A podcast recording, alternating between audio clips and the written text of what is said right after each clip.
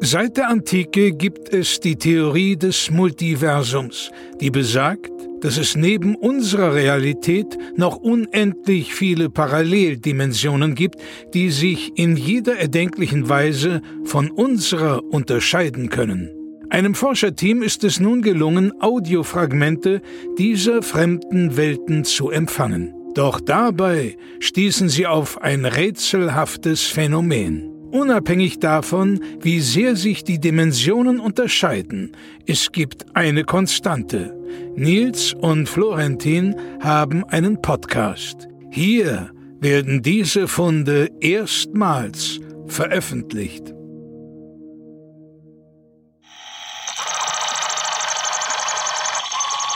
Dimension ZX75 SY09089TX31. Rudis Befehl.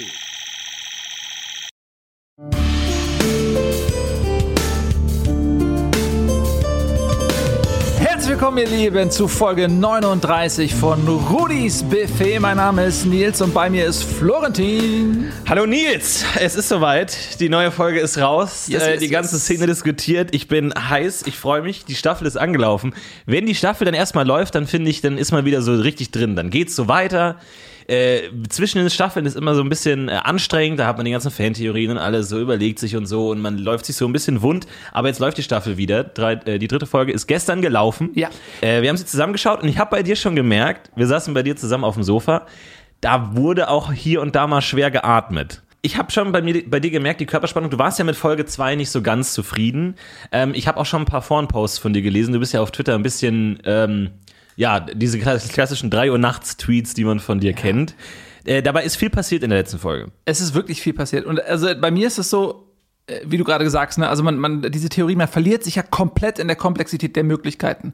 Jemand schreibt was und die, all, all diese Theorien, äh, Mythbuster äh, 2K hat das ähm, im Forum super geschrieben. Ja. Äh, hast du gelesen, diesen langen Text? Äh, ja, großer Shoutout nochmal, der wirklich nochmal alles zusammengefasst hat, alle Fantheorien, die sich so dargestellt haben. Da waren ja einige falsch kann man ja rückblicken. Na, im, Im Nachhinein waren eigentlich fast alle falsch, ja, aber so wie er das schreibt, klingt das in sich total schlüssig. Man denkt, okay, der hat es auf jeden Fall, das, so muss es ablaufen. Äh, und dann kommt ähm, Staffel 4 raus und es stellt sich raus, nee, es ist einfach komplett anders alles, so als wenn die das gelesen hätten und gesagt, okay, pass auf, wir ja. machen es exakt komplett anders. Ja, wir reden gleich über die äh, heißesten Szenen gab einen großen Skandal, ich sag mal Hashtag die Tischdeckenszene, oh.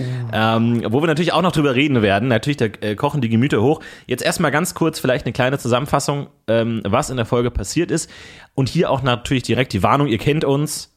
Spoilerwarnung. Spoiler! Wir nehmen keinen Schleier vor den Mund. Äh, wir machen es anders als Felicity ja. äh, in, des, in der Folge und äh, wir reden einfach drauf los. So ist es. Also, ähm, was mir aufgefallen ist, Vampire State Building ist ja äh, eigentlich schon immer dafür bekannt gewesen, dass das große Ganze im Vordergrund steht. Ne? Also viele Serien äh, fasern irgendwann so aus, dass es so um die zwischenmenschlichen Beziehungen geht. Ja. Ne? Also es, es, wird irgendein Setting etabliert und äh, das wird dann aufgeblasen und dann merkt man aber, ey, spätestens bei Staffel 2 äh, verlieren die sich einfach nur noch in, in irgendwelchen Dialogen und in, in klein-klein. Und das finde ich ja so geil an Vampire State Building, sage ich ja immer wieder, äh, dass eben der Gedanke, dass die Vampire äh, sich einen eigenen Staat aufbauen, quasi mit den Menschen zusammenleben und jetzt eben ähm, daran arbeiten, ey, anerkannt zu werden. Wir wollen den Staat, wir wollen ähm, in die verschiedenen äh, Gremien, in die UN und so weiter. Wir wollen bei der Fußball-Weltmeisterschaft mitmachen. Ja. Äh, Fußball-Weltmeisterschaft äh, darf dann nur noch nachts stattfinden, damit die Vampire äh, mitspielen können. Also die, die, diese Dinge spielen dann immer noch eine Rolle. Ja, ich fand's vor allem so cool, weil du kennst ja viele Serien, wo die sagen, okay, wir haben hier ein großes Ziel, irgendwie die, die Schlangenbande zum Beispiel, wo sie gesagt haben, einfach, wir wollen äh, nach, bei Staffel 1 war sozusagen der Plot schon durcherzählt, weil die auch nicht genau wussten, wie lange die Serie geht. Jetzt hier bei Vampire State Building wusste man von Anfang an mindestens fünf Staffeln. Das heißt, sie konnten wirklich den großen Bogen spannen. Und man dachte, okay, nach der ersten Staffel haben sie ihren Start. Nein, sie hatten die Hymne und sie hatten eine Währung, aber der Weg war noch lange. So, ne? Und jetzt sind wir in Staffel drei, sind also mittendrin in dieser großen Entwicklung. Ähm, und ähm, jetzt geht's langsam an die Staatsbildung, an die, an die politische Forderung. Und das finde ich spannend, weil das ist ein Aspekt, den haben wir noch gar nicht gesehen. Diese ganze Politik, diese Ministerposten, äh, diese ganze Strukturierung von diesem Staat. Ich finde das total spannend. Vor allem, weil wir auch hier, glaube ich, gesehen haben, dass Boris nicht die Ziele hat, von denen wir dachten, dass er sie hat. In Staffel 2. Boris ist tatsächlich, er hat sich ja äh, als lupenreiner Demokrat im Prinzip inszeniert. Äh, aber wir wissen ja, dass also wir wissen mittlerweile ja seit ähm, Folge 11, war es glaube ich in Staffel 3, dass er der Sohn ähm, von äh, Lucifer ist. Ja. Und Lucifer ist ja, äh, ja der, der große äh, Vampir-Diktator sozusagen, der versucht hat, ähm, zu, zu den Anfängen der Staatenbildung dass es eine ähm, Diktatur klassischen, ähm, ja, nach, nach vampirischer Tradition wird, so dass du einen ähm, Ältesten hast, der quasi alles entscheidet und der Übergang zur Demokratie wollte, sollte von ihm verhindert werden und er hat eben seinen Sohn, äh, von dem niemand wusste, dass es sein Sohn ist, versucht zu installieren, um eben im Inneren so zu wirken, dass das zustande kommt. Weil er sieht ja null aus wie Lucifer. Ja, ne? null. Das muss man Boris ja sagen, äh, die Figur wurde ja früher eingeführt, Schaff, äh, Folge 3, glaube ich, das erste Mal. Ähm, da zwei, noch Folge zwei. Folge, stimmt. Am Ende. Stimmt, Folge 2. Da hast du noch den, den Pizzaboten, wo du erst denkst, okay, ist einfach nur eine Nebenfigur. Nein. Das könnte vielleicht eine der Hauptfiguren der nächsten Staffeln werden. Er sieht ja null aus wie Lucifer. Ne? Das finde ich auch mal toll, äh, wie Vampire State Building mit diesen ganzen Vampir-Klischees spielt, dass du halt nicht immer äh, die langen Zähne, die langen Mäntel hast, sondern das ist wirklich ein ganz gedrungener, rothaariger, ja, sehr klein gewachsener, schlachsiger Typ, bei dem du jetzt nicht erwarten würdest, das ist ein Vampir. Äh, aber das ist Boris und das, glaube ich, hilft der Serie auch so ein bisschen aus diesen Klischees rauszukommen. Ey, definitiv. Das äh, finde ich auch so toll, dass sie immer wieder auch zeigen, okay, das sind zwar Vampire, aber das sind auch Menschen. Ne? Und Ja, nicht alle. näher nicht alle, aber die, also es gibt schon Vampire, die auch die gleichen Sorgen und Nöte haben. Genau, weil wir haben ja, wir hatten ja die, die äh, Szene in Staffel 2, als ähm, äh, Bonnie die Gans gebissen hat. Also in dem Versuch, man wollte herausfinden, kann ich eine Gans zum Vampir machen im Sinne von, man weiß, ist ja bis jetzt nicht ganz klar, das wird auch nicht aufgelöst, ob sie dachte, die Gans wäre tot und sie will sie essen oder ob sie wusste, dass die Gans noch lebt. Sie hat geschlafen. Ja. Sie hat die Gans gebissen und es wurde dann auch angedeutet, dass die Gans in gewisser Weise vampirische Züge bekommt durch den Biss. Ja, also, dass es durchaus möglich ist, nicht nur Menschen zu Vampiren zu machen, sondern auch Tiere, die ganz nachtaktiv, äh, wir haben sie, glaube ich, nochmal gesehen, als sie äh, durch den Vollmond geflogen ist, in der letzten, letzten Szene von, von Staffel 3, sehr dramatisch. Von daher, äh, glaube ich, könnte das natürlich auch ein Aspekt sein, der da nochmal weiterentwickelt wird mit diesen tierischen Vampiren, wie man damit umgeht. Ich finde, das ist eine richtig, richtig gute Szene gewesen, weil die auch total viel Raum lässt, das, was du gerade erzählst. Ich glaube, die Theorie war, die sie ähm, geäußert haben, war, dass die niederen Tiere, also dass die Lore ja, ist, die das Tiere schon immer zu Vampiren werden konnten, aber dadurch, dass das halt niedere Lebewesen sind, ähm, checken die nicht, dass sie tagsüber sich irgendwie ins Dunkle begeben müssen Ja. Sodass die alle bei Anbeginn des ersten Morgens zu Staub zerfallen. Also jetzt die Gans, die du erwähnt hast, die fliegt natürlich dann ganz normal am Tag und wird dir sofort dann einfach zu Asche, sodass niemand, Ah, ja, ja. niemand findet äh, die Überreste äh, und kommt auf die Idee, ja, warte mal. Aber was die ja gemacht haben, ähm, die sind ja eingebrochen in dieses äh, Tierversuchslabor wo sie diese ganzen äh, Affen haben, wo die ja teilweise auch ähm, Menschenaffen und so. Und das war, das war ja auch so geil. Du hast am Anfang überhaupt nicht gecheckt, warum brechen die da jetzt ein? Ne? Also warum brechen die da ein? Was sollte diese Szene mit dem Schimpansen in dem Käfig? Und hinterher kam raus, dass die äh, quasi, also die Fraktion um Lucifer versucht, höhere Lebewesen zu Vampiren zu machen, die sie so weit dressieren können, dass sie eben nicht tagsüber rausgehen, sondern die das checken. Und ich glaube, die haben, die arbeiten tatsächlich dran, eine Primaten-Vampir-Armee aufzustellen, also äh, so Schimpansenvampire, um dann einen Staatscoup zu machen. Ja, finde ich spannend. Wir hatten, da gab's ja, äh, haben wir lange drüber berichtet, auch den großen Skandal, Hashtag Vampire mit der Peter hat sich eingeschaltet und so ist es okay, weil tatsächlich angefangen haben, Kinder Tiere zu beißen. Ähm, es gibt ja auch eine große Fanschaft unter, unter Kindern. Wir möchten das natürlich nicht weiter befeuern. Die Serie ist ab 16 aus gutem Grund. Ja. Und ähm, deswegen auch hier, falls ihr zuhört und äh, unter 16 seid, bitte äh, jetzt aufhören und eure ja, Erinnerungen löschen, wenn es geht. Ja, da also gibt's dann, Medikamente. da gibt's Medikamente, geht, geht zu euren Eltern, die müssten die eigentlich da haben ähm, und äh, schluckt einfach eine, eine Pille. Das ist tatsächlich äh, das einzig Richtige. Ja. Das Problem ist, wenn ihr jetzt ähm, schon eine Pille geschluckt habt und das vergessen habt und ihr hört das jetzt nochmal, vielleicht zum wiederholten sechsten, siebten Mal, Ja, irgendwann haben die Pillen Nebenwirkungen. Also ihr müsst, äh, was ich euch sagen kann, macht euch Striche mit einem Edding auf die Handfläche. Für jedes Mal, wo ihr diese Pille schluckt. Das Problem ist, was ist, wenn ihr vergesst, dass ihr den Strich machen wolltet, wenn ihr die Pille genommen habt? Ja, man muss das vorher machen. Also wir können jetzt nicht an alles denken. Es ist nur so, wir haben schon mehrfach Leute, die sieben, acht, äh, neun, zehn Mal diesen Podcast Ja. gehört haben, dann die Pille geschluckt Das ist haben. natürlich gut für unsere Klickzahlen, ge- geben wir auch zu. Das ist nicht, kleiner Teil unserer Hörerschaft und unsere ähm, Werbeeinnahmen. Danke dafür. Aber trotzdem auch hier nochmal, äh, das Problem ist, die meisten vergessen natürlich, wofür der Strich steht. Ja. Und dann ist natürlich, Das ist schwierig, aber wir können auch nicht an alles denken. also, Also, schaut jetzt mal bitte an euch, äh, an eurem Körper herunter. Habt ihr Eddingstriche, habt ihr Markierungen unnatürlicher Art? Wir reden nicht über Muttermale oder sowas in der Richtung. Striche. Striche, klar wirklich Striche und überlegt, oh, wie viele davon habe ich vielleicht schon mal diese Vergessenspille eingenommen? Und wenn ihr, sagen wir mal, so drei, vier Striche habt, dann äh, schaltet jetzt einfach ab und dann äh, nehmt ihr eine Pille und macht nochmal einen Strich. Okay? Ja. Gut. Gut, haben wir das auch. Also, weil man muss auch sagen, Folge 3 war wieder sehr brutal.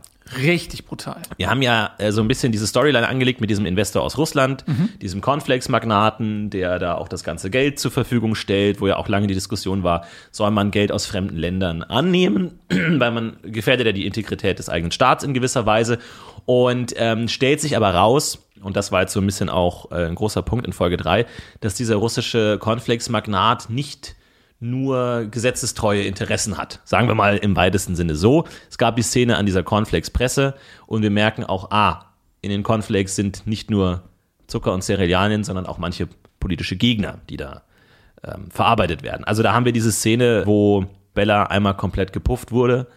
Was finde ich vom CGI super dargestellt wurde, hat, hat Spaß gemacht, aber ist natürlich auch jetzt äh, ungünstig, weil sie natürlich das Misstrauensvotum gestartet hat gegen Boris. Ja. Jetzt ist die Frage, wie geht das jetzt weiter? Bella ist gepufft komplett. Wie ist das jetzt politisch zu handhaben? Weil technisch gesehen, und das haben wir in Staffel 2 gesehen, kann sie ja wieder zum Leben erweckt werden. Sie wurde ja gebissen. Sie, sie wurde ja, glaube ich, schon neunmal gebissen und wieder zum Leben erweckt. Mindestens. Jetzt ist sie aber komplett gepufft. Wie funktioniert das jetzt? Du kennst dich besser mit der Lore aus als ich.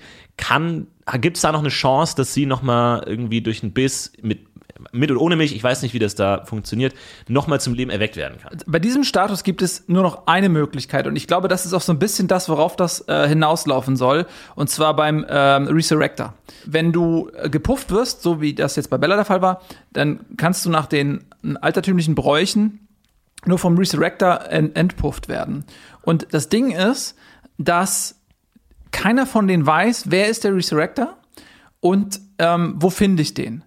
Das heißt, du musst ein, so eine Art Ritual erst absolvieren, um herauszufinden, wer der Resurrector ist. Und dann musst du einen, sozusagen einen, einen Antrag stellen, ähm, dass der, äh, die Entpuffung sozusagen also ak aktiviert wird. So. Was ist das für ein Zeitrahmen ungefähr? Also, weil die, die Abstimmung ist jetzt in der Woche, haben wir, haben wir erfahren. Ich Wäre das glaube, möglich? Das, also das muss eine Vollmondnacht sein. Oh, ich hab's, oh, ich hab den Kalender gar nicht im Kopf. Aber ich glaube, wir hatten, war da am Donnerstag? Könnte passen eigentlich, oder? Also das ist, ich meine, rein dramaturgisch wäre das natürlich Quatsch, diesen Plot überhaupt so einzuführen und das äh, wie so eine Karotte äh, den, den Zuschauern vor die Nase zu halten, wenn am Ende ähm, das Entpuffen gar nicht stattfinden kann. Von Ja, daher, gut, wir haben, wir haben in Staffel 1 haben wir äh, folgenlang diesen einen Meisterkomponisten gesucht für die Hymne. Einfach nie gefunden. Der Ja. Plot wurde komplett fallen gelassen. das sagst du jetzt. Ich glaube tatsächlich, dass das nochmal wiederkommt. Meinst du? Definitiv. Weil sie haben ja jetzt diese eine Hymne bekommen, diese MIDI-Hymne Bossa Nova. ja, Äh, du meinst, dass der Meisterkomponist nochmal auftaucht? ich bin mir hundertprozentig sicher, dass der Meisterkomponist nochmal auftaucht. Und weißt Oh, Nils, hast du mehr Vertrauen in die Autoren als ich, um ganz ehrlich zu sein. Ich Haben hab sie dich jemals enttäuscht? In der Szene schon, ehrlich gesagt. Ich glaube, die haben, sind da mit Anlauf einfach in eine Sackgasse gelaufen mit diesem Meisterkomponisten. Vielleicht ist der Schauspieler weggelaufen. Gab es ja auch schon, dass äh, Schauspieler das Land verlassen haben. Und ähm, ich glaube, die mussten das einfach fallen lassen, diesen Plot.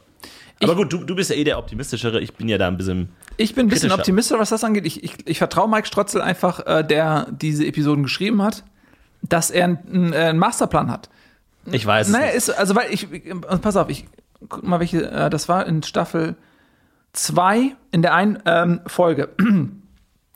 Erinnerst du dich, als, als die ähm, durch diese Gasse gehen und diskutieren und eigentlich, also die, wo, wo die sich streiten, was die politische Ausrichtung ähm, des Vampirstaates sein soll. Ob es Ja. jetzt, ähm, wie die auch außenpolitisch agieren sollen. Genau, sollen die, die wollten ja vampiristisch, sozialdemokratisch. Genau. Und äh, da, da haben die ja diese, diese Szene, so ein bisschen Anlehnung auch so an, an ähm, Rosa Luxemburg und so weiter, wie, äh, wo sie da durch diese Gassen gehen. Und der Streit ist so intensiv, dass du als Zuschauer komplett eingesaugt wirst von, von diesem Streit. Sodass du da die Umgebung und so weiter gar nicht wahrnimmst. Aber wenn du genau aufpasst, vielleicht guckst du dir das nochmal an, weil ich habe mir die Szene mehrfach angeguckt. Dort gibt es so einen Typen, der in der Dunkelheit sitzt und der ist, und die haben das so ein bisschen als Obdachlosen oder so äh, verkaufen wollen, aber der pfeift so eine Melodie. Der pfeift so eine Melodie. Und wenn du dir die nochmal anhörst, das ist, ich glaube, das ist der Komponist. Ich habe die Theorie auch gesehen tatsächlich auf Reddit kurz und da haben sogar Leute die Töne der Melodie Ja. Übersetzt in Buchstaben wieder und haben dann Mhm. daraus versucht, einen Code zu schließen. Das ist ja, glaube ich, C, D, G, G, G, C, D, G. Versucht da irgendwie einen Satz draus zu bilden. Und ich muss ganz ehrlich sagen, ich bin Fan von diesen Fantheorien, aber ich habe manchmal auch das Gefühl, man versucht sich da Dinge ähm, irgendwie schön zu reden, die vielleicht nicht so tatsächlich sind. Na, es gibt ja diese eine, eine Theorie, was du gerade gesagt hast. Äh, äh, Carla Doggy, die wurde ja äh, äh, ermordet dann, irgendwie drei Szenen oder so später. Ja? Ja. So, CDG. Carla Doggy G.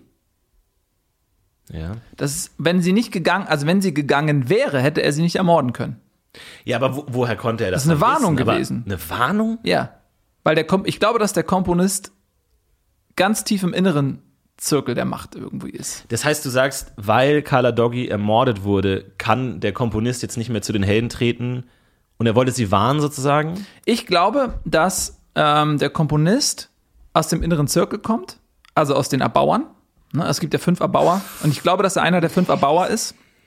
Und er kann natürlich nicht rausgehen und oppositionell agieren, weil er dann natürlich äh, sofort von den anderen Vieren zerfetzt wird. Das hatten wir ja auch schon in der Lore, in der Vorgeschichte, ähm, die in Staffel 1 einmal angedeutet worden ist, äh, vor, vor 2000 Jahren, als die schon mal den Versuch gemacht hatten, einen Vampirstaat ähm, zu etablieren, ähm, als es dann diese Zerfetzung äh, gab, wo der äh, wo diese fünf sich gegenseitig zerfetzt haben und dann ist das kom komplett einfach vor die Hunde gegangen. Und ähm, so dass er nicht offen agieren kann. Und deswegen muss er sozusagen äh, im Schatten Warnungen ähm, irgendwie an die Leute bringen und darf auf keinen Fall erkannt werden.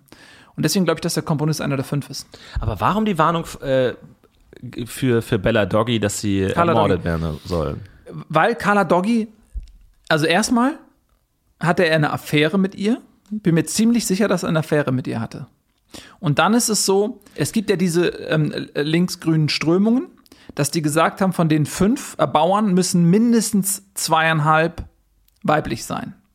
Und ich glaube, dass Carla Doggy von ihm platziert werden sollte in diesem äh, Fünferrad der Erbauer, sodass er mindestens schon zwei, also mit ihm und dann Carla wären, das, wären sie schon zu zweit gewesen. Dann hätten sie nur noch einen gebraucht und dann hätten sie die Mehrheit gehabt in der Abstimmung.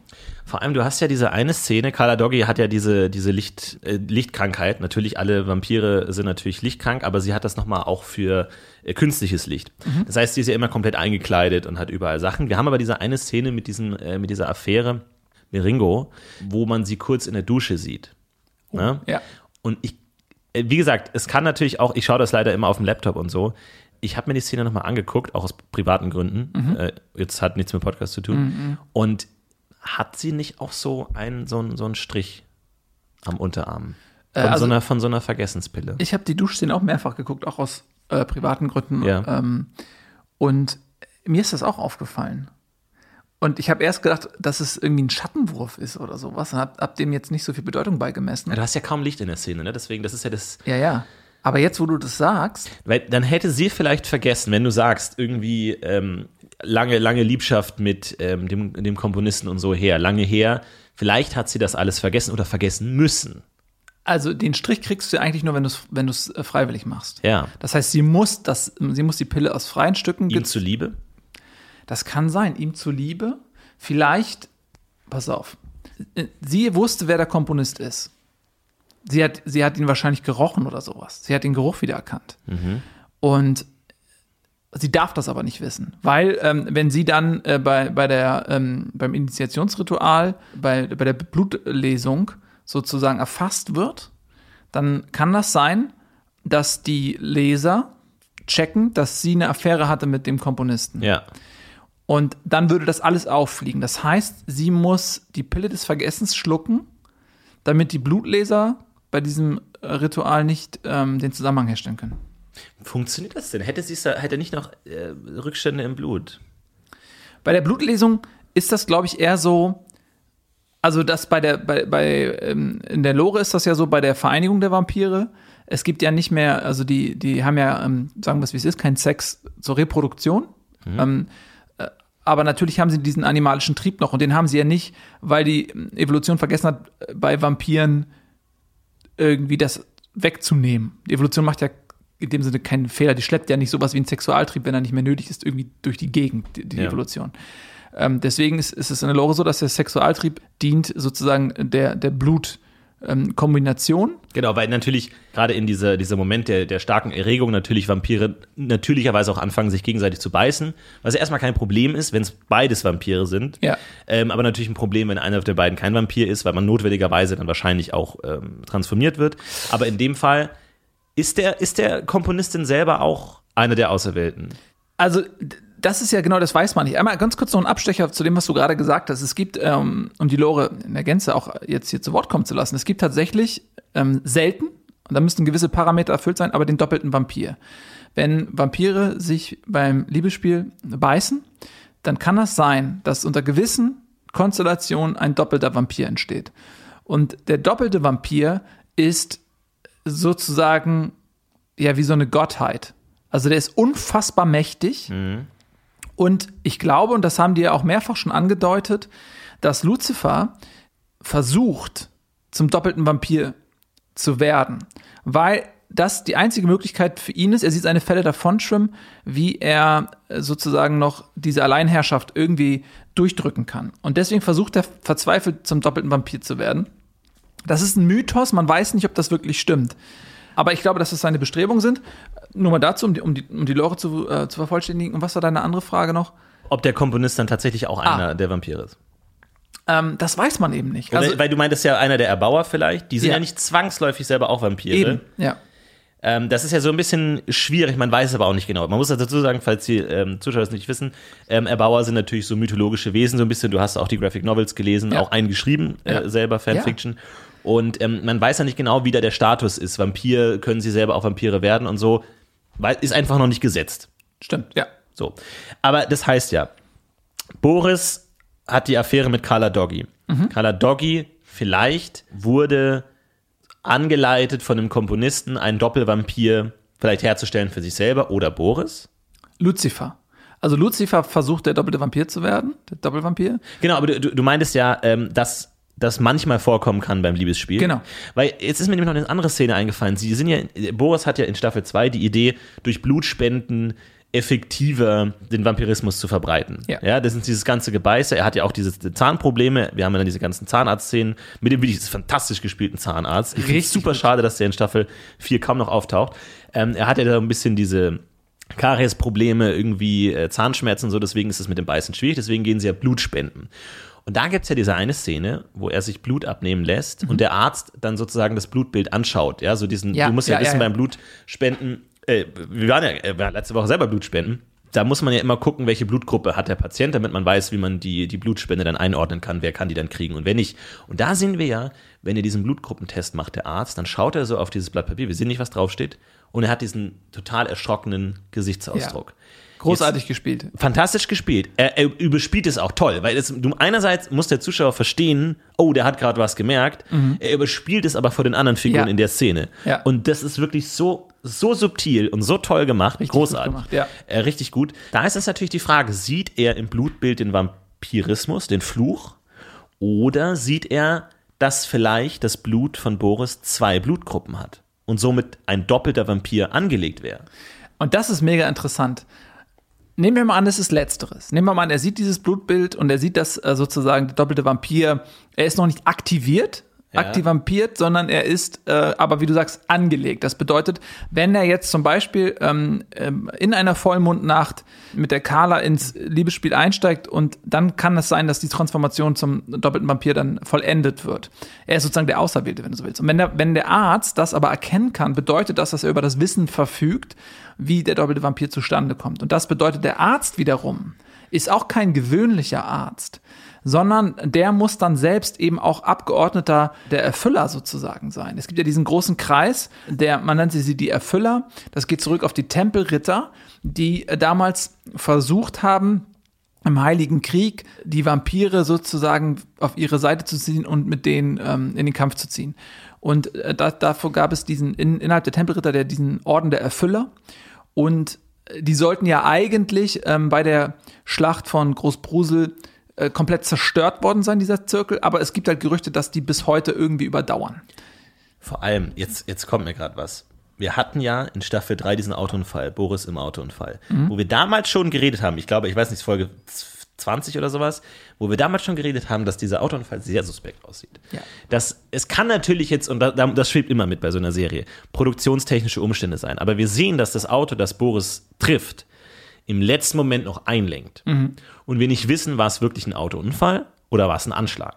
Und jetzt hätte ja jemand tatsächlich einen Grund, Boris hier umzubringen, wenn tatsächlich klar ist, dass der doppelte Vampirismus angelegt ist und bevor er ausbricht, wie gesagt, die 19 ähm, Vollmonde, dass er vielleicht tatsächlich mit dem Zahnarzt im Verbund steht, vielleicht uh, äh, Fragmente der, der Erfüller irgendwie hier und da in der modernen Zeit noch vorhanden sind. Man weiß es ja nicht. Der, der Zahnarzt hat ja auch diesen Ohrring. Ich weiß Ja. nicht, ich kenne mich mit der Symbolik der Erfüller dieser alten Tempelritter ähm, nicht so gut aus. Weiß ich nicht, müssen wir vielleicht nochmal ins Forum gucken. Das heißt, Sie wissen als Einzige, er aktiviert seinen Schläferkreis an Erfüllern, die diesen Autounfall inszenieren. Wir haben ja auch da diese komplette Vollkasko-Nummer gehabt. Da kam ja kaum was zurück an Geld, also doppelter Ruin, finanziell und körperlich. War das vielleicht ein bewusster Mordanschlag auf Boris? Ja, ich halte das nicht für ausgeschlossen, aber wenn, dann war er ziemlich stümperhaft vorgetragen, muss man tatsächlich sagen.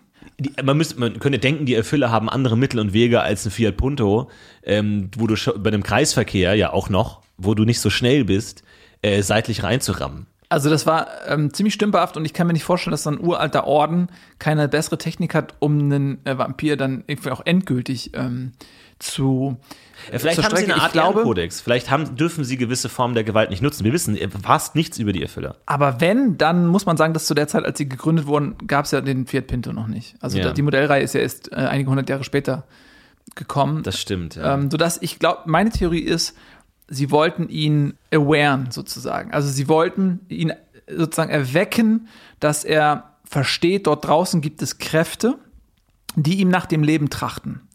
Ich glaube nicht, dass sie ihn umbringen wollten. Ich glaube, dass sie in ihm nur den Gedanken pflanzen wollte, ey, scheiße, da ist einer da draußen, der will mir ins Leder. Warum? So, dass er denkt, fuck, warum wollte der mich umbringen? Wer will mich umbringen?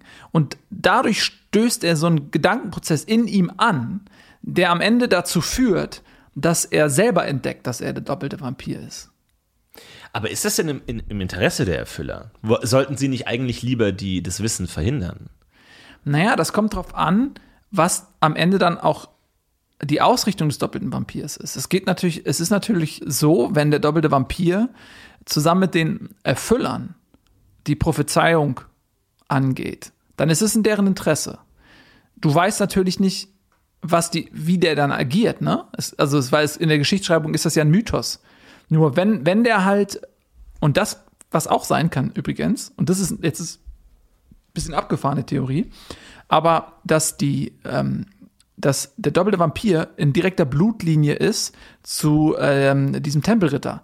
Und zwar war ja auch im, im Rückblick in Staffel 1 diese Szene, als die Tempelritter versuchen, eben diese Vereinigung mit den Vampiren anzustreben, da hat sich doch der oberste Tempelritter geopfert, sozusagen, und wollte selbst, dass sein Blut die Vampire nährt, und das war der Blutpakt, der sozusagen diesen Verbund gefestigt hat. Der unsere Geschichte eigentlich losgestoßen hat, weil man da gesagt hat, man möchte sich etablieren aus dem Untergrund heraus, möchte ähnlich strukturierte Staatsformen haben wie die Tempelritter, die ja da auch noch mit dem ganzen Königshaus und so zusammenhängen, äh, wo man gesagt hat, da will man jetzt einen eigenen Staat gründen. Das, das geht ja Jahrhunderte zurück. Genau, und das, äh, das sind ja die, ähm, äh, die Vampire, die damals halt dieses Opfer getrunken haben von diesem obersten Tempelritter. Das, aus denen sind dann ja die fünf Erbauer sozusagen erstanden, ähm, aus, aus der ersten Blutlinie. Ja.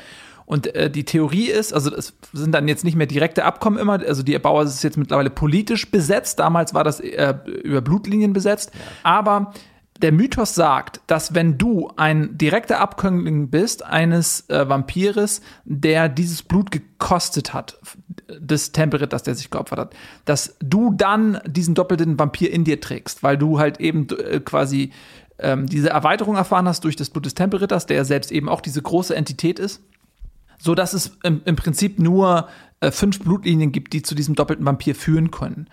Und der Gedanke ist eben, dass er aus direkter Blutlinie dieser fünf stammt. Finde ich eine super interessante Theorie, würde natürlich nochmal ein komplettes Licht auf diese ganze Geschichte Misstrauensvotum, irgendwie basisdemokratische Richtung äh, werfen. Ich sehe gerade übrigens, ähm, tatsächlich, hier hat äh, aus dem Live-Chat hat jemand einen Screenshot geschickt aus der zweiten Folge der vierten Staffel, wo wir nochmal einen Rückblick haben zu Carla Doggys Beerdigung. Ja. Und warte mal, ich kann es dir mal kurz zeigen. Alter, holy crap. Hier sieht man die Leiche von Carla Doggy und wir sehen an ihrem Unterarm zwei Striche. Ernsthaft? Zwei Striche, ja. Warte mal, hier, wenn, wenn du ganz reinzoomst, ich habe hier nur einen ganz kleinen Laptop leider. Aber das ist doch kein, das kann kein Zufall sein. Nee, nee, nee, nee. Moment, das heißt, wenn sie in der Dusche einen, einen Vergessensstrich hatte, Bei der Beerdigung zwei. bei der Beerdigung zwei, hat der Komponist sie nochmal kontaktiert und alles nochmal vergessen? Aber warum, wenn sie eh stirbt?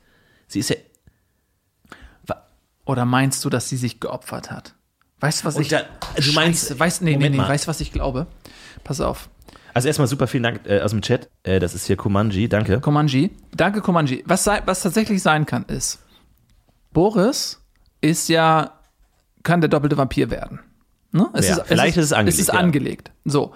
Aber was ist, wenn der doppelte Vampir nur dann stattfinden kann, wenn sich zwei Vampire aus direkter Blutlinie von den fünf, die von dem Tempelritter getrunken haben damals, wenn die sich im Liebesspiel vereinigen, dann entsteht der doppelte Vampir. Was ist, wenn Boris und Carla beide aus direkter Blutlinie abstammen und der Komponist will aber verhindern, dass der doppelte Vampir kommt und er hat Carla sozusagen davon überzeugt, dass sie Vehikel des Bösen ist und sie hat sich selbst geopfert sozusagen. Das heißt, wir müssen jetzt eigentlich nochmal zurückkommen, wie Carla und Boris sich kennengelernt haben. Sie waren ja auf dieser Dating-App Byte, Ja. Dating für Vampire, haben, wurden sie ja direkt gematcht. Das heißt, das war kein Zufall, Nee. sondern irgendjemand wollte die beiden zusammenbringen, um diese Form von uralten doppelten Vampir zu ermöglichen. Was, welche, welche Rolle spielt der Komponist? Der Komponist hat ja gewarnt, beziehungsweise wollte warnen, wenn das denn stimmt mit diesem Lied, mit dieser Tonfolge, wollte er warnen vor dem Tod von Carla Doggy, hat es nicht geschafft, sie ist gestorben. Steckt er hinter diesem, steckt er hinter der App? Ey, weißt du was? Mir kommt gerade ein Gedanke. Was ist, wenn Lucifer der Komponist ist? Nein! Weil Lucifer ist einer von den fünf. Aber, aber, Von den ist, aber, Erbauern. aber sagt man nicht, Lucifer hat die, hat die Fähigkeit zur Harmonie verloren? Ja, aber es, seine Motivation ist ja nicht durch Harmonie entstanden, sondern pass auf. Er ist einer von den fünf. Ja? Und er will ja aber die Alleinherrschaft. Also er hat sich ja immer schon als ähm, klassischen Vampirdespoten der alten Schule sozusagen ähm, inszeniert. Und das war ja seine alternative Staatsform zur Demokratie, dass er sagt, so ich, äh, wir sind Vampire, ähm, ich bin Traditionalist, ähm, es liegt in unserem Blut im wahrsten Sinne, dass es einen ältesten Anführer gibt. Und da, Ja. da sieht er sich ja selbst. In dem Moment, wo es einen doppelten Vampir gibt, ist er raus. Ist doch völlig klar, dass in dem Moment Ja, der doppelte ja, Vampir völlig über ihm steht in der Hierarchie. Er wird die Bedeutungslosigkeit äh, sozusagen äh, verbannt, sodass sein Interesse ist, den doppelten Vampir nicht zur Entfaltung zu bringen. Was ist, wenn er äh, Lucifer ist? Äh, Lucifer ist quasi der Komponist und der Komponist versucht, den doppelten Vampir zu verhindern. Das hieße ja, dass es eine historisch einmalige Situation gibt, wo die Erfüller und Lucifer quasi gemeinsame Sache machen, um Boris aufzuhalten. Aber was, was heißt das für die Prophezeiung? Würde das nicht mal kom alles komplett über den Haufen werfen? Naja, das ist das Ding bei der Prophezeiung ist, du weißt ja nicht, wie du sie interpretieren Eben, ja. musst. Ja, ja. Das kannst du ja erst hinterher so wirklich wissen. Lass uns mal ganz kurz zur aktuellen Folge gehen. Ja. Wir haben ja dieses Misstrauensvotum von ähm, Bella. Bella ist gepufft. Wir Mhm. Bella wissen ja, wir haben ja, ich, ähm, wir haben ja auf der Webseite nochmal gepostet, wie jetzt der komplette Staatsapparat aussieht. Das heißt, die nächste ähm, Vertreterin wäre ja Carla Doggy, die Mhm. ja tot ist. Auf wen fällt es jetzt? So, und jetzt sind wir bei Felicity. Mhm. Bella wurde gepufft. Was das für sie politisch heißt, wissen wir noch nicht. Ich denke aber mal, dass ihr Amt weitergereicht werde. Carla Doggy, tot. Jetzt geht's an Felicity. Warum Felicity? Gibt es da ein Interesse dahinter? Wir haben jetzt einerseits den moralischen Konflikt von Boris, der mit diesem russischen Cornflakes-Magnaten zusammengearbeitet hat, der eigentlich ihn nicht beauftragt hat, Bella zu puffen. Das hat er mir aus eigenem Antrieb gemacht im Sinne von politische Gegner. Da gibt es dieses Misstrauensvotum, politische Gegner. Boris weiß jetzt gar nicht, oh, mit wem habe ich mich da überhaupt eingelassen? Stellt er vielleicht mehr her als nur Frühstücksflocken? Ja, also davon bin ich überzeugt. Also die würden den ja nicht einfach so trivial da einführen und dann ja, gut, der macht Früh- Frühstücksflocken. Ich glaube, dass das diese, diese Frühstücksflocken die werden ja im Prinzip, äh, also in Russland frühstückt die eigentlich ja jeder morgens. Und der drängt ja gerade auf äh, den, den westlichen Markt sozusagen. Das ist ja so sein vordergründiges Motiv, dass er diese Cornflakes eben auf den westlichen Markt bringen will und dass er eben irgendwie versucht, äh, mit den Vampiren irgendwie eine Marketingkampagne, whatever. Das ist ja eigentlich totaler Quatsch. Genau, unser Vampirstaat hat sich ja noch nicht entschieden, Westen oder Osten. Ja. Man tendiert ja, es gibt ja die Westtendenzen zu sagen, man will sich auch der NATO anschließen und äh, UNO und den ganzen Sachen. Dann zu sagen, über den Cornflakes-Magnaten könnte man den Markt erobern natürlich. Es würde ja in dem Land dann wahrscheinlich verkauft werden, wenn ihr die Verbindung zu Boris dasteht. Ja. Kurze Frage, du kennst dich besser aus. Was ist denn mit den Cornflakes, die jetzt produziert werden aus der Maschine, in die Bella gefallen ist, äh, die, in die jetzt Bella gepufft wurde? Ist es sozusagen die, das Blut, Bella ist ja Vampirin, ist das Blut jetzt sozusagen in diesen Frühstücksflocken, in diesen gepufften Flocken? Unbedingt, ja. Unbedingt. Und man sieht ja auch. Aber also angenommen, irgendein unwissender äh, Junge zu Hause kriegt jetzt seine Frühstücksflocken serviert und weiß nicht, dass da die gepuffte Bella mit drin ist. Mhm. Was hieße das? Also, das kann zwei Sachen bedeuten.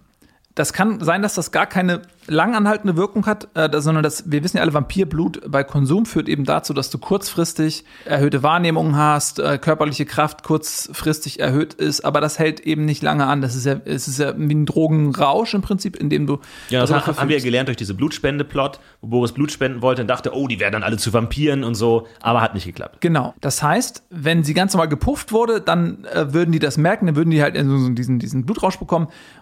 Und dann würde man vielleicht darüber reden, ja, wie kann das sein? Warum sind die kontaminiert worden, ähm, die Cornflakes? Und dann würde man darüber reden, es gäbe irgendwie einen Skandal, die müssten sich entschuldigen und Strafe zahlen, whatever. Ist mir viel zu trivial. Ich kann mir vorstellen, dass wenn ähm, Bella über auch wieder, jetzt sind wir wieder das ist hochspekulativ, aber wenn sie auch aus dieser Blutlinie der 5 stammt, dann hat sie ja das, ähm, das Enhancement sozusagen im Blut.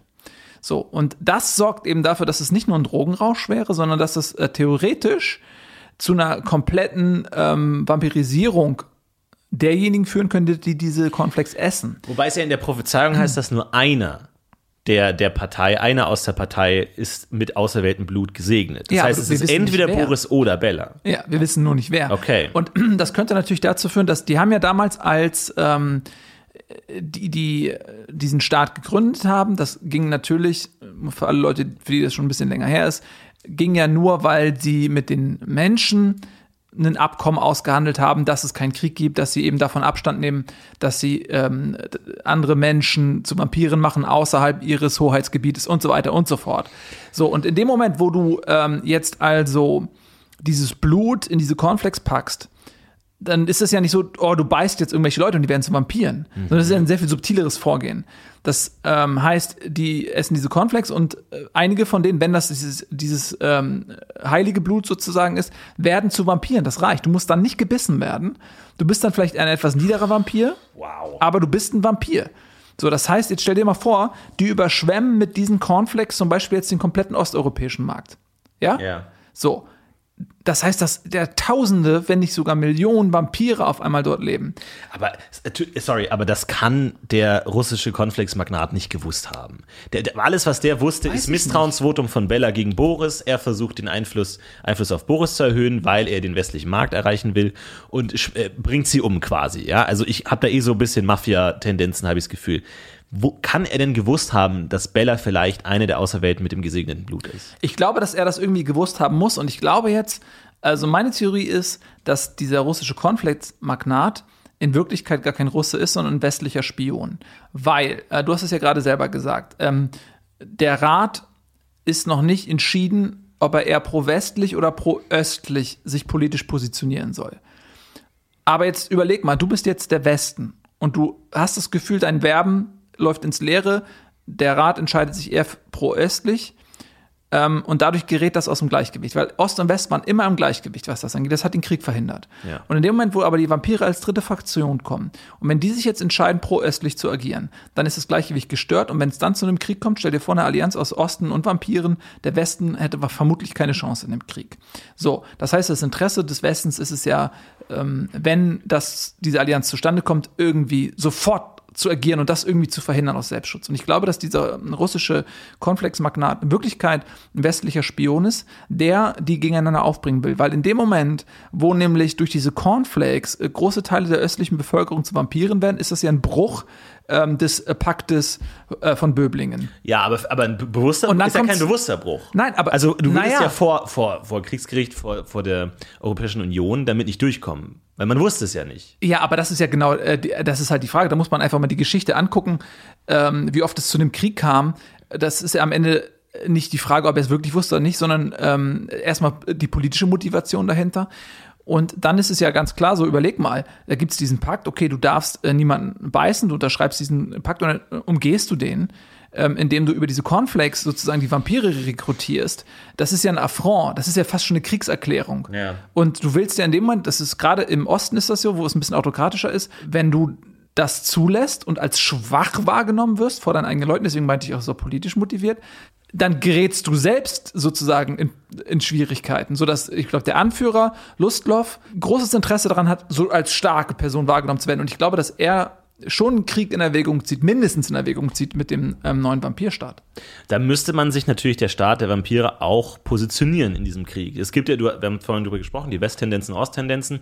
Wo würde man, würde man sich da eingliedern? Es gibt natürlich jetzt die Verbindungen zu diesem russischen Cornflakes-Magnaten, die aber nur von Boris ausgehen. Boris ist Parteivorsitzender, aber jetzt kein Diktator, hat nicht die alleinige Macht. Er muss immer noch das Parlament überzeugen. Also Genau. wie, wie würde man sich da positionieren? Würde man entweder sich komplett raushalten aus dem Krieg oder versucht der russische Cornflakes-Magnat den Krieg bewusst loszubrechen, um in der Kriegssituation das Bündnis mit dem Vampirstaat zu erzwingen quasi? Letzteres, Wir haben ja, dass, dass, dass er einfach sagt, hey Boris, wir haben hier dein, deine äh, politische Konkurrentin, die das Misstrauensvotum gestellt hat, entfernt. Wo ist die Gegenleistung? Also die Gegenleistung, nochmal, das ist ein bisschen, äh, äh, so ein bisschen, du hast ja auch ähm, Frank Orwell gelesen, 1985, das Buch, wo es, da gibt es ja auch diese drei Fraktionen, die immer, wo es immer äh, wechselt, wer mit wem verbündet ist und es gibt aber immer dieses eine Feindbild und so weiter und so fort. Und so ein bisschen ist das so auch. Ich glaube, dass eben der, nochmal, vielleicht habe ich das nicht deutlich genug ausgedrückt, die Motivation des Westens ist es, zu verhindern, mit in, in jedem Falle zu verhindern, dass es einen äh, Vampir-Ostblock-Pakt Ja. gibt. Ja. Weil dann das Gleichgewicht gestört ist und dann geraten sie ins Hintertreffen, verlieren ihre Macht und so weiter und so fort. So. Und sie haben nicht geschafft, die Vampire auf ihre Seite zu, zu ziehen. Sie sehen ihre Fälle davon schwimmen. Es wird vermutlich keinen Vampiren, Vampir-Westblock geben. Keine Allianz. So. Und die Vampire werden eventuell auch nicht neutral bleiben. Das heißt, die einzige Chance ist es, die der Westen sieht, die Vampire und den Ostblock gegeneinander aufzubringen. Dass sie sich gegenseitig bekämpfen und schwächen. Und das machen sie eben über diese Konfliktgeschichte, äh, indem sie versuchen, dort einen Krieg ähm, äh, ja, von hinten durch die Hintertür sozusagen äh, entstehen zu lassen. Und sie werden Profiteur davon. Das Problem ist jetzt aber halt natürlich, der Vampirstaat hat keine Armee. Man hat sich ja entschieden für Zivildienst. Ja. Komplett Zivildienst. Wehrdienst wurde ja komplett abgelehnt ähm, im, im Votum. Es ist natürlich noch nicht Wobei die durch. Werwölfe den Wehrdienst äh, in dem Fall übernehmen. Ja, da- gut, das stimmt natürlich, aber da die politischen äh, Bande sind ja auch schwach. Das heißt, du hast ja ein, einfach mal eine, eine Armee aus Zivildienstleistenden. Ja. Ähm, wie einflussreich ist das wirklich in der Kriegssituation? Klar, es sind Vampire natürlich, aber ohne richtige Ausbildung, ich meine, die letzte Vampirarmee, wann gab es die? In den 30ern, 20ern, sowas? Äh, bevor sie komplett zerschlagen wurde. Die Bruchstücke sind noch da, aber eine wirkliche Schlagkraft kann die ja nicht entwickeln, oder? Also du kennst dich da militärisch besser aus als ich. Das ist sicherlich richtig, wobei die Theorie ist, dass eine pazifisierte Gesellschaft wesentlich schneller mobil zu machen ist bei den Vampiren als bei den Menschen, weil dieses animalische Erbe im Blut ähm, wesentlich stärker ist und dass es eher ein unnatürlicher Zustand ist, wie ein äh, zu eng sitzendes Korsett für den Vampir in einem ähm, friedlichen Miteinander zu existieren. Das ist, das ist, wie gesagt, wie ein enges Korsett für so einen Vampir von seinem Naturell her. Er muss da wesentlich mehr ähm, sich disziplinieren, um nicht auszubrechen, dass das animalische Erbe nicht ausbricht, sozusagen. Und das heißt, in dem Moment, wo jemand dieses Korsett freischneidet, wird das relativ schnell dazu führen, dass eben diese Triebe wieder zum Vorschein kommen. Äh, Klar, so der Umgang mit Schusswaffen und solche Sachen, das müsstest du natürlich irgendwie trainieren. Ja. Aber grundsätzlich, dieses Erbe kriegst du nicht so schnell aus den Vampiren raus. Bei Menschen geht das schneller. Ja, ist ein guter Punkt. Äh, lassen wir noch über einen großen Skandal reden aus der neuen Folge, ähm, Babina. Ja. Ähm, du hast ja auch schon ein bisschen getwittert dazu, einen Reddit-Thread aufgemacht, der sich ja großer Beliebtheit, aber auch großer Kontroverse eminiert hat. Um ganz ehrlich zu sein, ich möchte direkt sagen, du kannst ja dann gleich loslegen. Ja. Ich kann mit dieser Figur nichts anfangen. Ich habe bei mir zu Hause im Bad, auf dem Waschbecken, ich habe so einen Seifenspender stehen. Und jeden Tag komme ich nach Hause, wasche mir die Hände und drücke auf den Seifenspender, da kommt nichts raus. Der ist leer. Seit Wochen ist der leer, seit Monaten ist der leer. Und trotzdem, jedes Mal, wenn ich mir die Hände wasche, ich drücke auf diesen Seifenspender drauf, in der Hoffnung, da kommt was raus. Obwohl ich eigentlich ganz klar weiß, der ist seit Monaten leer. Wo soll da jetzt plötzlich Seife Warum erzählst du mir das, Florentin? So ist für mich Babina die Figur. Ich habe das Gefühl, die Autoren drücken immer wieder drauf, sagen, jetzt, jetzt, jetzt kommt der Moment für Babina, da kommt nichts raus. Ich habe mittlerweile, dieses Bild ist so fest verankert bei mir im Kopf. Sie hat ja auch diesen, diesen Haarschnitt. Sie sieht ja aus wie so ein Buzzer, wie so Ja. ein Quizshow-Buzzer. Ja, tatsächlich. Ich habe das Gefühl, ich habe immer, wenn ich sie sehe, habe ich das Gefühl, jemand drückt da drauf und sagt, jetzt mach was, jetzt mach was, jetzt mach was. Diese Figur kommt nicht voran, die kommt nicht aus dem Pötte. Sie hat jetzt diesen lustigen Dialog in der letzten Folge, der so so platt war, dass man irgendwie lustige Musik im Hintergrund einspielt und jetzt sagt, haha, ähm, wie ist das jetzt eigentlich hier mit Fledermäusen? Du hältst die Fledermaus, hahaha, als Vampir. Das hat für mich hin und vorne nicht funktioniert. Äh, Vampir-Fledermaus-Gags waren in der ersten Staffel scheiße, sind immer noch scheiße. Für mich, ich sag's nicht jetzt, für mich, Babina, diese Figur funktioniert nicht. Ich weiß nicht, wo die Autoren damit hinwollen. Du hast ja anscheinend eine andere Meinung. Ich habe eine komplett andere Meinung, tatsächlich. Ähm, also zum einen, viele Leute da draußen sagen, ja, okay, sie ist jetzt ähm, die Verlobte des Autoren, ja. Ist das eventuell eine Besetzung, die jetzt darauf zurückzuführen ist?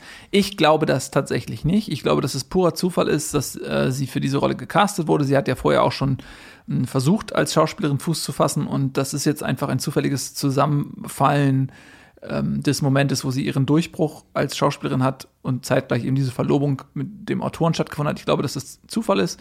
Kausalität und, und äh, Korrelation sind zwei unterschiedliche Dinge. Und ähm, ich glaube, dass sie mit dieser Rolle langfristig planen. Langfristig planen. Die wird jetzt erstmal so eingeführt, so, als gescheiterter Comic Relief, wo du erstmal genau wie du sagst, da ist nicht viel Substanz, man stört sich an dieser Figur, man stört sich komplett an dieser Figur. Ähm, so ein bisschen wie bei Jaja Binks, ja, wo man sich am Anfang Ja. auch an Jaja Binks gestört Ja, hat. Pass aber auf. Jaja Binks hatte keinen Kreppladen, wo die Hälfte des Dialogs der Serie an diesem Kreppladen stattfindet und immer wieder rein, reinlängelt. Ja, aber wie, pass auf, du erinnerst dich noch genau, ja, als Episode 1 rauskam, Jaja Binks, alle fanden es mega, haben einfach nur genervt. Ja. Zug. Aber als dann in Episode 2 rauskam, dass Jaja Binks eigentlich ein äh, Sith Lord ist.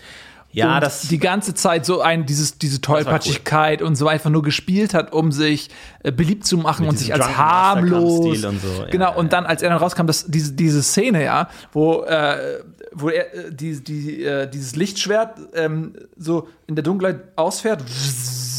Und dann Ja. äh, sie- sieht man nur durch, das, äh, durch die Beleuchtung des Lichtschwertes, sieht man so diese Konturen.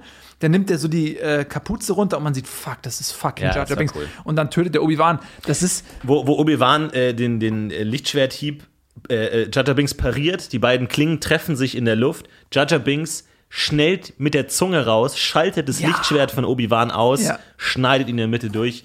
Es war eine legendäre Szene, ganz cool, aber jetzt, jetzt erklär mal bitte, wie das bei fucking Babina passieren soll, dass jetzt sie noch der große böse Lord wird, oder was? Ich glaube tatsächlich, dass der Autor großer Fan ist, auch dieser Plotentwicklung. Und das ist ein Stück weit eine Reminiszenz, vielleicht auch nur eine billige Kopie dieser Entwicklung ist. Dass er mit Babina jemanden etabliert, der eben total nervig ist, der, äh, man hat das Gefühl, okay, die kann überhaupt nicht richtig schauspielern, die sieht gut aus, aber keine Substanz weder in der Figur noch in der Schauspielerin zu finden.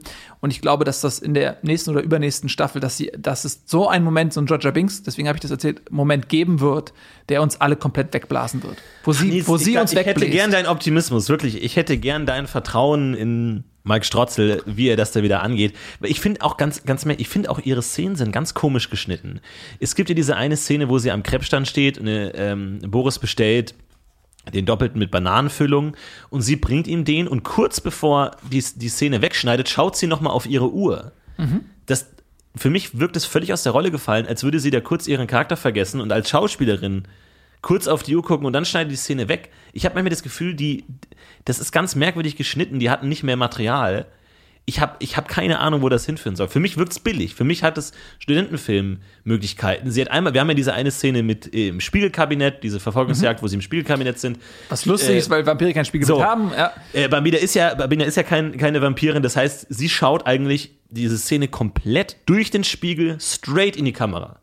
Minutenlang, konstant. Und ich mir denke, das ist die erste Regel. Ich habe ja selber auch mal eine kleine Rolle gehabt in einem, in einem Film. Kleine, ja. Äh, ne, naja, was heißt kleine? Es war eine Sprechrolle und ich habe in der Autofahrszene habe ich ja, gelenkt. gut, aber es war bei Liebling, ich habe die Kinder geschrumpft, Teil 14 und da warst du halt sehr klein. Ja, und ich finde, ab 12 wird die Serie wieder besser. Aber das ist ein anderes Ja, Thema. aber was körperlich halt auch klein, also Ja.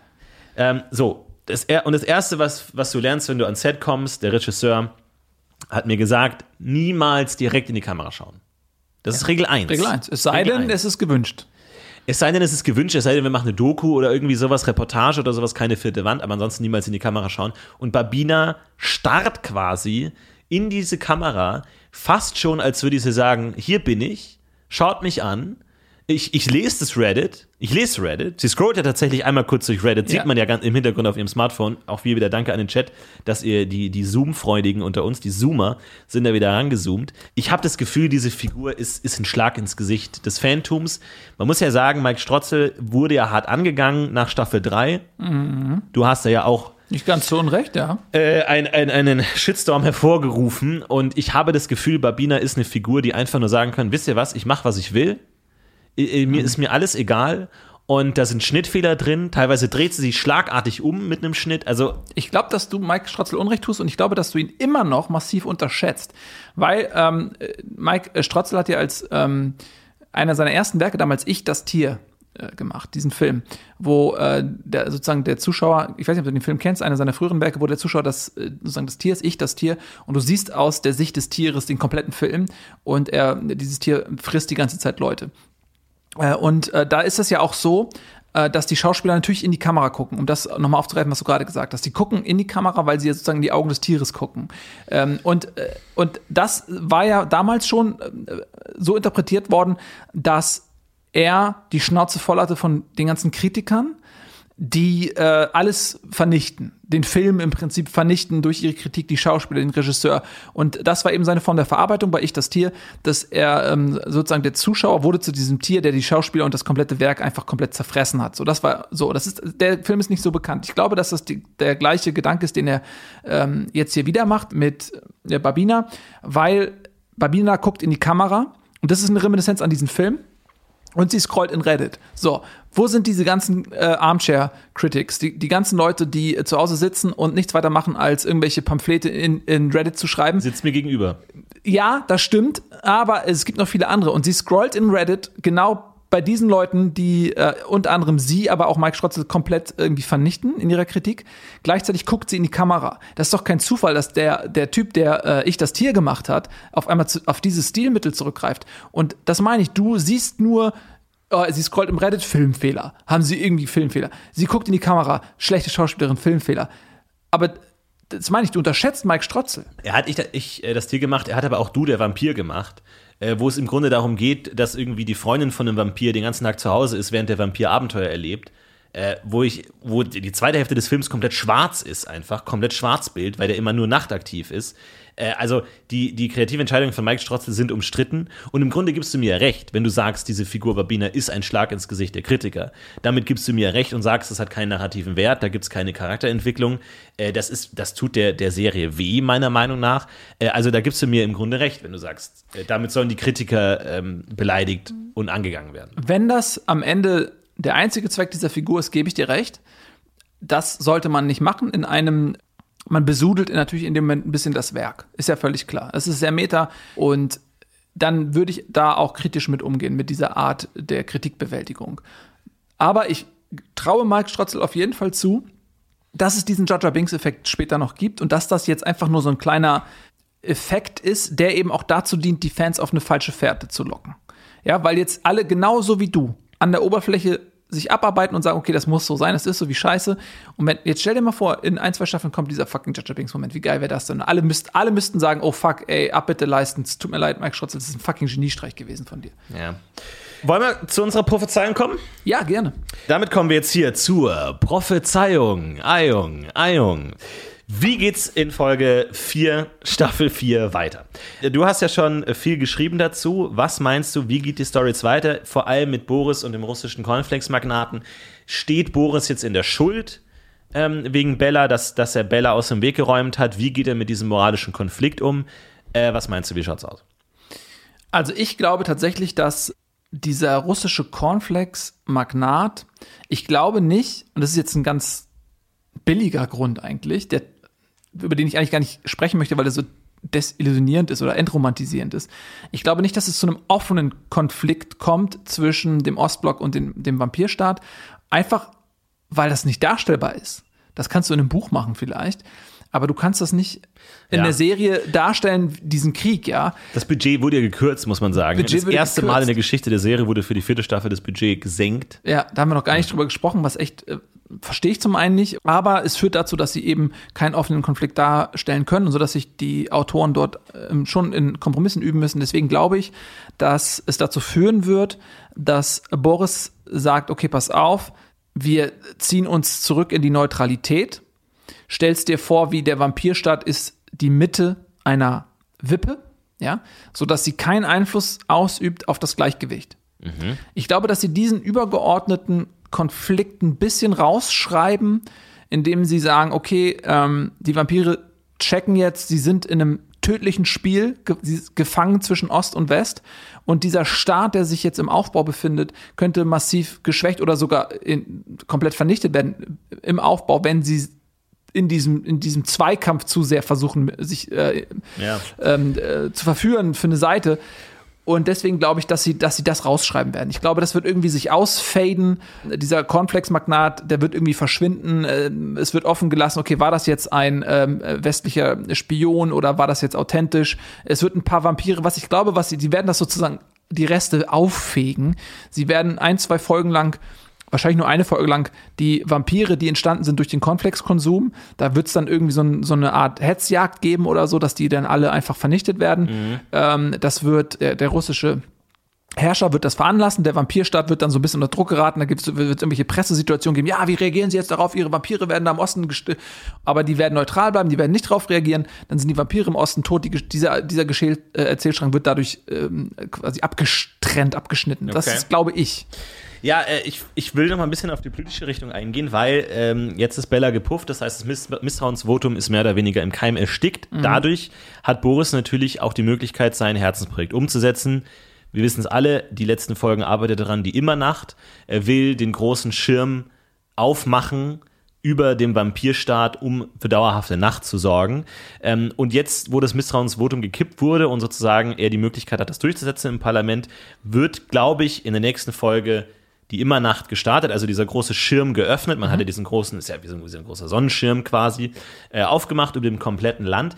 Aber, und das ist meine Prophezeiung, für die nächsten Folgen, Achtung, jeder, der privat schon mal einen Sonnenschirm aufgemacht hat, kennt den Feind des Sonnenschirms, Der Wind. der Wind. Und jetzt geh noch mal zurück auf Folge 1 der vierten Staffel. Wir haben ja diesen, wir sehen ja einmal im Krebsshop von Babina im Hintergrund den Wetterbericht. Ja.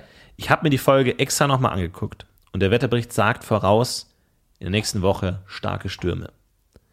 Ich glaube also, Boris glaubt ja nicht an Wetterberichte, wissen wir ja seit äh, Staffel 2. Ich glaube, dass Boris also den Schirm aufspannen wird, die immer Nacht starten wird, weil es durchboxen kann und der Sturm zieht auf und jetzt entweder, und da, da glaube ich, ich, ich, ich hoffe so ein bisschen, das wäre meine Richtung, das fände ich richtig cool, dass der, dass der Schirm sozusagen von dem Wind angehoben wird und das komplette Land der Vampire wegfliegt. Quasi zu einem fliegenden, fliegenden Land, einem Land der, im Himmel. Okay, wird. weil der Stab äh, des Sonnenschirms so ähm, verbaut ist, dass quasi nicht der Sonnenschirm aus der Erde fliegt, sondern die Erde fliegt sozusagen mit hoch. Nicht die komplette Erde, sondern, sondern der, der, das, Staatsgebiet. Land wird rausgerissen, Ja. weil sie haben es ja komplett ins Gebirge ein, eingeschweißt. Wir, haben ja, wir haben diese eine Szene im, im, im Bergbau, Ja. wo, er, wo er wirklich das richtig ins Gebirge reintreibt. Ja. Und äh, du hast ja die, die Karte vor Augen, ähm, das komplette Gebirge umringt ja mehr oder weniger den Vampirstaat. Und ich glaube, also würde ich mir hoffen, dass das komplette Vampirland rausgerissen wird aus der Erde und ab jetzt als fliegendes Land vielleicht auch diesen Konflikt West-Ost so ein bisschen komplett auflösen kann. Dadurch, dass sie ja gar nicht mehr geografisch gebunden sind. Wir hatten ja eh das Problem mit dem Damm, dass das ganze Flusswasser alles weg ist. Ähm, und deswegen glaube ich, dass sie vielleicht fliegen, weil wir haben ja in der Prophezeiung, deine Heimat sind die Himmel. Ja. Du meintest ja, damit sind Fledermäuse gemeint. Ich glaube, da steckt mehr dahinter. Ich glaube, dass dieser Vampirstaat sozusagen die Idee des Staatsgebiet transzendiert und als fliegender Staat vielleicht so eine Art Sonderstellung in der UN bekommen könnte. Äh, sehr, sehr interessant. Also ich glaube auch, dass die Immernacht auf jeden Fall ähm, eine Rolle spielt. Ja. Und ich hatte, muss ich ehrlich sagen, eher das Gefühl, dass die Immernacht scheitert. Zumindest vorläufig. Ähm, das kommt natürlich darauf an, wer am Ende, sage ich mal, die Shots callt. Du sagst zu Recht, Boris hat, glaubt nicht an Wetterberichte, aber die Frage ist, kann er sich durchsetzen? Wenn er sich nicht durchsetzen kann, dann ist ja eigentlich gedacht, dass dieser Schirm sich nach dem Wetterbericht aufspannt oder einspannt. So, das heißt, oh, für heute ist äh, kein Sturm angesagt, die Immernacht ist sozusagen aktiviert, der Schirm bleibt offen. Ja. Und sobald äh, gewisse Windstärke X erreicht ist, muss der eingeklappt werden. Da gibt es ja diese Sirenen, die die da auch gebaut haben, die Warnsirenen, dass, wenn das tagsüber passiert, dass die Vampire sich schnell zurückziehen Aber können. glaubst du nicht, wenn die Vampirwelt einmal den Komfort hat, einer dauerhaften Nacht, also man kann jeden Tag raus, man hat nicht mehr die, die Lichtkrankheit, man kann jeden Tag, äh, jederzeit jagen, jederzeit zur Tür raus.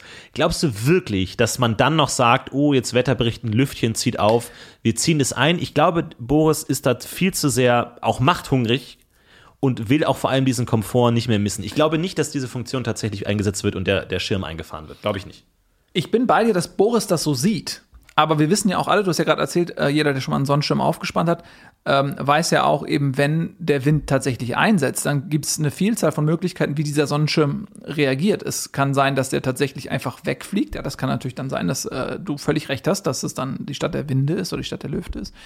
Ähm, es kann aber auch sein, ähm, dass der einfach plump umkippt oder dass der sich nach oben wölbt. Ja, also ja, das so um, umklappt. ne? Umklappt. auf links. So, Ja. ähm, und das wäre eine, eine Katastrophe. Dann darf es nicht regnen. Nee, um Gottes Willen. Aber jetzt stell dir mal vor, es ist äh, die Immernacht, du vergisst dann ja auch, ist es Tag oder ist es Nacht? Äh, für dich ist es immer Nacht. Du hast gar keinen Zyklus sozusagen. Du bist dir gar nicht bewusst, okay, ist gerade die Sonne da draußen oder nicht, weil du siehst es nicht. Und dann kommt ein Sturm, der, äh, der Schirm kippt um oder klappt hoch. Äh, wie viele Vampire können instant sterben? ja, ja, das ist halt auch, deswegen ist das ja auch so eine Debatte. Äh, wenn er, wenn er sich ähm, durchsetzt, Boris, und er glaubt nicht an Wetterberichte, dann, und das wäre natürlich großartig, wenn, wenn das, das wäre der unglaublichste Twist. Also wenn tatsächlich dann das die fliegende Stadt ähm, der Immernacht ist, äh, auch da weiß ich nicht, wie sie es filmisch umsetzen wollen. Tatsächlich, bildlich meine ich. Ne? Ja, das stimmt. Wir haben ja schon gesagt, äh, das Budget ist gekürzt, CGI. Ähm, wir haben es jetzt noch mit, mit der Bella Puff-Szene gesehen. Die haben noch, noch Butter auf dem Brot, auf jeden Fall. Da sind ja auch noch wirklich gute Leute dabei in der Produktionsfirma. Aber wir haben es ja auch schon in Staffel 3 gesehen, denen geht oft in den letzten Folgen das Geld so ein bisschen aus, gerade für Special Effects. Deswegen glaube ich, dass diese Szenen, diese, diese inten- CGI-intensiven Szenen jetzt gleich noch kommen. Wir sind ja gerade in Folge 3, also gerade noch am Anfang der Staffel. Ich glaube, dass jetzt mit Folge 4, 5, 6 diese CGI-intensiven ähm, Szenen kommen werden, bevor ihnen dann gegen Ende der Staffel das Geld ausgeht. Ich Glaube habe ich, ich, glaube habe ein ich. bisschen die Befürchtung, du hast es ja selber eben auch schon gesagt, äh, Mike Schrotzel hat ja damals ähm, diesen Film gemacht, der in kompletter Schwärze gespielt hat, ne? Ja. Dass, wenn die jetzt die ganzen CGI-Effekte für das Zustandekommen dieser immer nach der Lüfte Hm. nehmen, ja, dass sie den Rest einfach, weil es ist ja immer Nacht. Dass Du meinst, dass sie einfach auf schwarz ja, Bild dass sie den Rest, nur noch Dialogszenen auf schwarz. Und da bin ich Genie und Wahnsinn. Stell dir vor, stell dir vor, Vampire State Building ab Staffel 3, äh, Staffel 4, Folge 6 oder so. Mhm. Komplett schwarz, nur noch Dialogszenen. nur noch Dialogszenen. Das, das, das, ich glaube, das kann nicht machen. Wie, wie ein Hörspiel quasi. Ich meine, ich, ich finde es super. Ich finde es richtig super, wenn du so einen richtigen Knall hast, nochmal so eine richtige Szene, wie der aufgespannt wird und so. Ey, Das ist ein riesiges Ding, Kilometer hoch. Und dann alles ab, ab dann ab schwarz. Ich fände es gut, als, man kann es als Podcast hören. Du kannst Ich finde es super, ich kann es auf dem Weg zur Arbeit hören. Ja, aber das wäre das ein Geniestreich? Ich meine, gab sowas schon mal? Eine Serie, die, kom- die dir als Hörspiel dann weitergeht. Ja, das ist. Ich meine, es, es wäre Strotzel zuzutrauen. Du hast ja selber gesagt, seine Projekte sind experimentell. Ja. Und das Wow. wäre ein unglaublicher Wow. Übergang von, wenn die jetzt sagen, wow, wir haben, äh, die, die Serie wird eingestellt, wir haben keine Kohle mehr, whatever. Und dann diesen Übergang auf diese Art und Weise, sich selbst eine Rampe zu bauen, vom Medium Film oder Serie hin zum Medien Hörspiel. Also es wäre brillant. Noch nie da gewesen. Wow, also ich würde sagen, wir haben eine Menge zu erwarten. Äh, natürlich werden wir vieles rausfinden nächste Woche. Wenn Folge 4 läuft. Ich freue mich schon. Ich freue mich. Ähm, wollen, wir uns, wollen wir uns wieder treffen? Ja, natürlich. Ja? Ja, selbstverständlich. Okay, cool. Dann, äh, ich meine zum Anschauen auch. Äh, ja, lass uns zusammen gucken, auf jeden Fall. Lass uns zusammen gucken, äh, weil aber äh, nicht auf deinem Laptop. Wir gucken schön bei mir im Heim Heimkino. Okay. Äh, wir freuen uns sehr über Feedback. Äh, wir haben äh, Reddit, ähm, Subreddit, Vampire State Building. Freuen uns über euer Feedback zu dieser Sendung und natürlich auch über eure Theorien. Schreibt, schreibt eure Theorien rein, äh, was ihr euch wünscht. Und natürlich, wir haben eine Umfrage offen zum Thema Babina. Glaubt ihr, wie Nils, dass da noch ein toller Charakter draus wird oder wie, wie ich, dass das eher ähm, in die Hose gehen wird? Ähm, von daher, macht's gut, äh, habt noch einen schönen Abend und wir sehen uns nächste Woche wieder. Bis dahin, macht's gut. Ciao, ciao.